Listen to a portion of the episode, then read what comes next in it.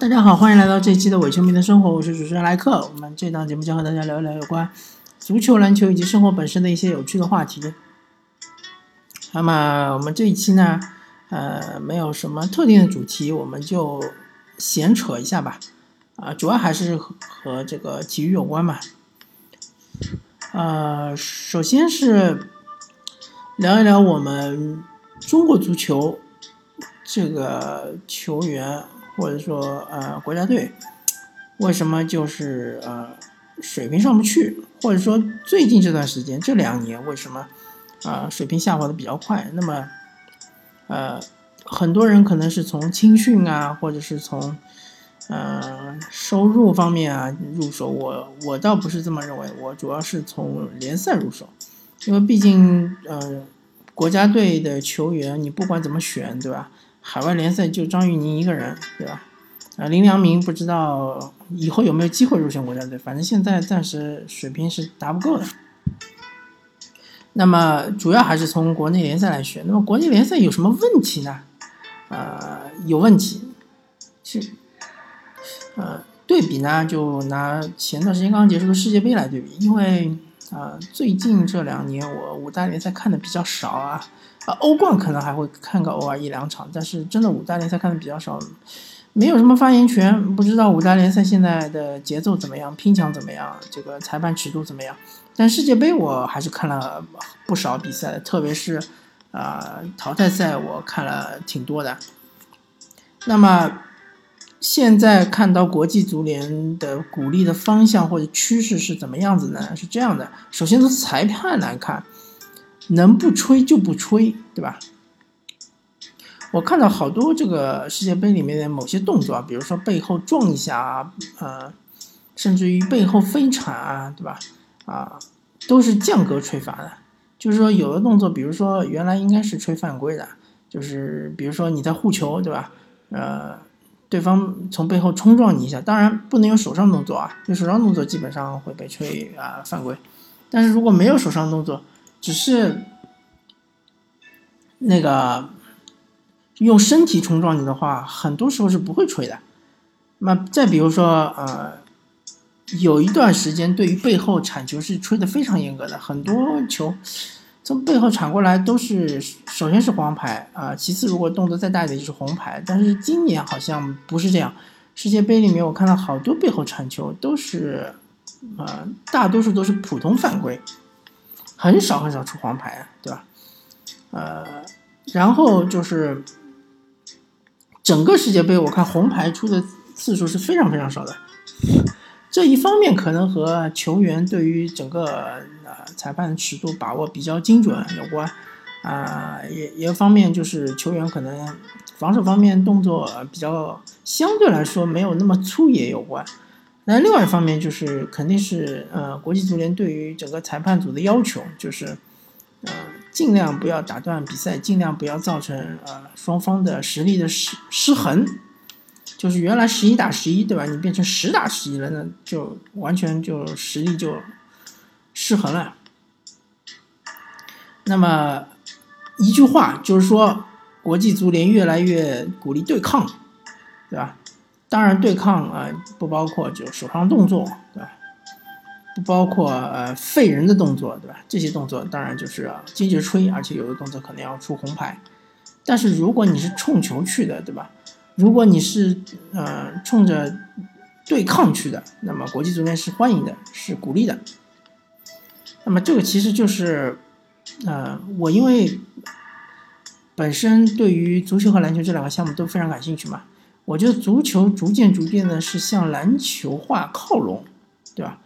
呃，说到这里，除了对抗更加激烈之外，嗯，还有一点就是各种定位球，呃，运用很多篮球战术，对吧？篮球战术有几个在足球运用的比较多的，一个就是无球掩护，是吧？无球掩护一就是说在跑位的时候。在球没有发出来之前，或者发出来的一瞬间，有一个球员为另外一个球员挡住这个这个另外那个球员的防守人，对吧？把他一挡，但是这个挡呢，就不是用手推啊，那肯定不对的，就是用只是只是用身体挡住他。其实篮球掩护里面有很严格的要求，比如说，呃，掩护人是不能动的，对吧？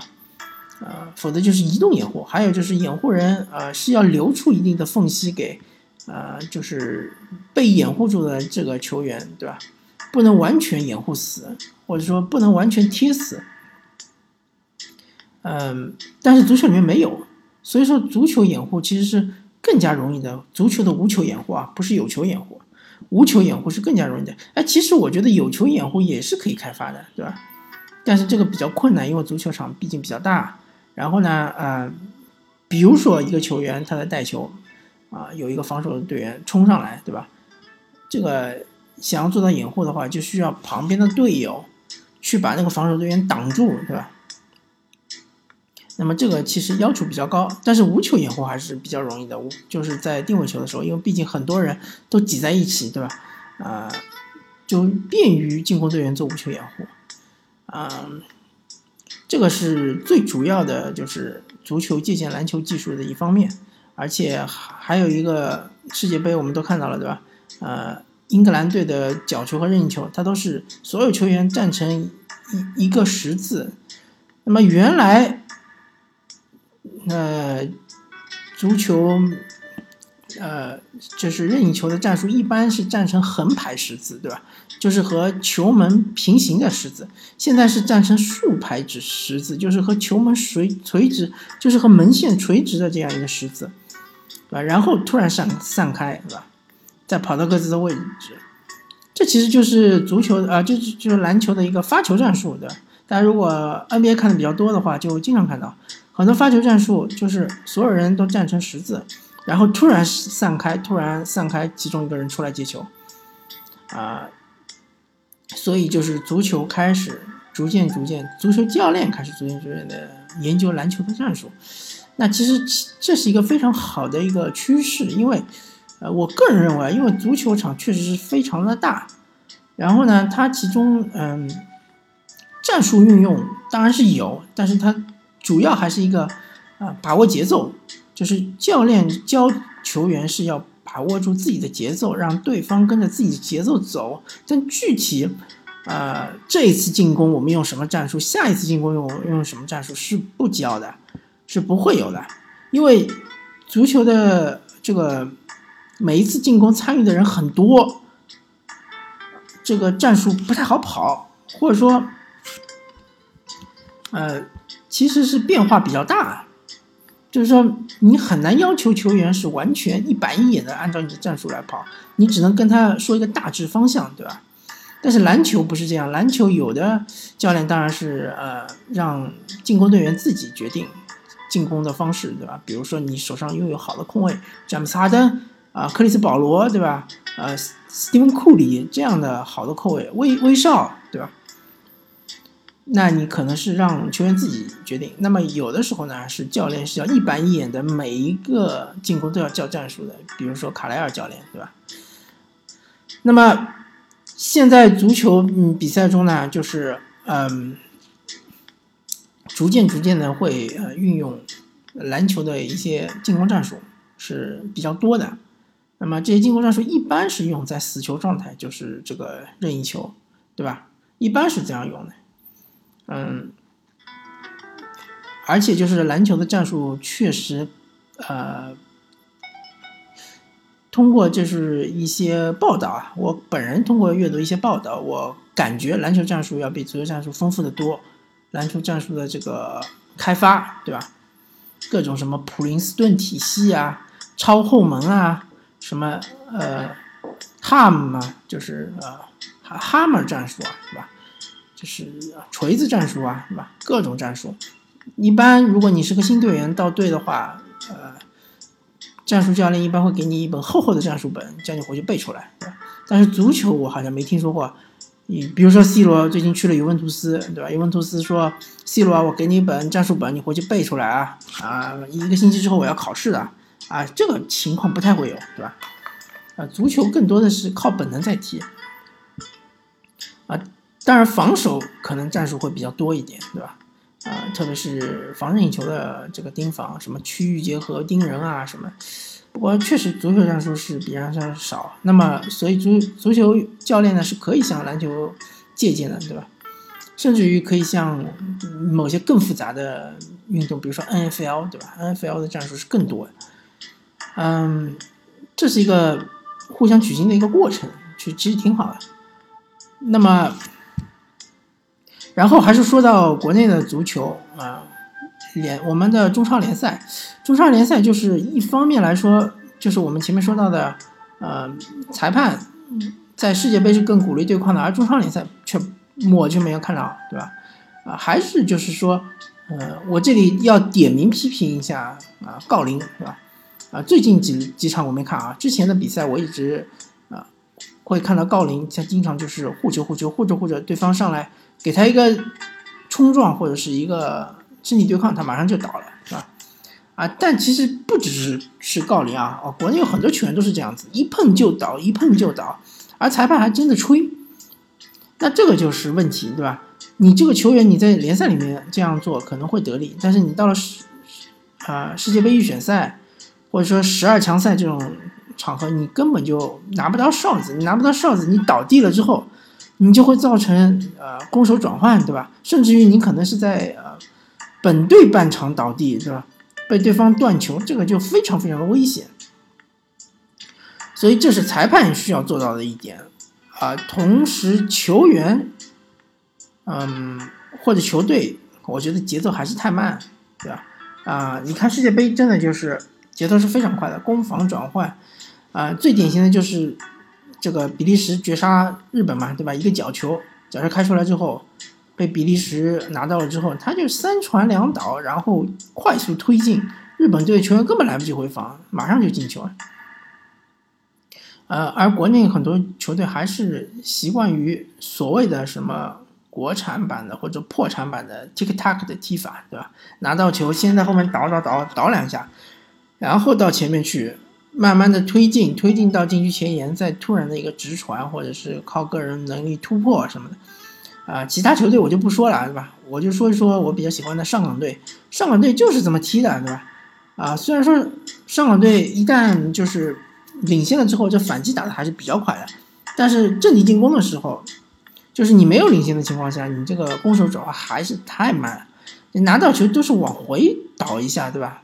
控一控节奏，当然就是说，不是说不能控节奏，但是你这个踢法明显已经落后了。世界足坛的踢法早就已经呃开始往这个唯快不破的这样一个方向进进展了，对吧？拿到球你应该马上就找边路的人，边路人马上套上，对吧？或者你呃前锋马上拉开，中路空当有人就马上填上，对吧？马上往前找人。而不是在后面啊倒啊倒啊倒，对吧？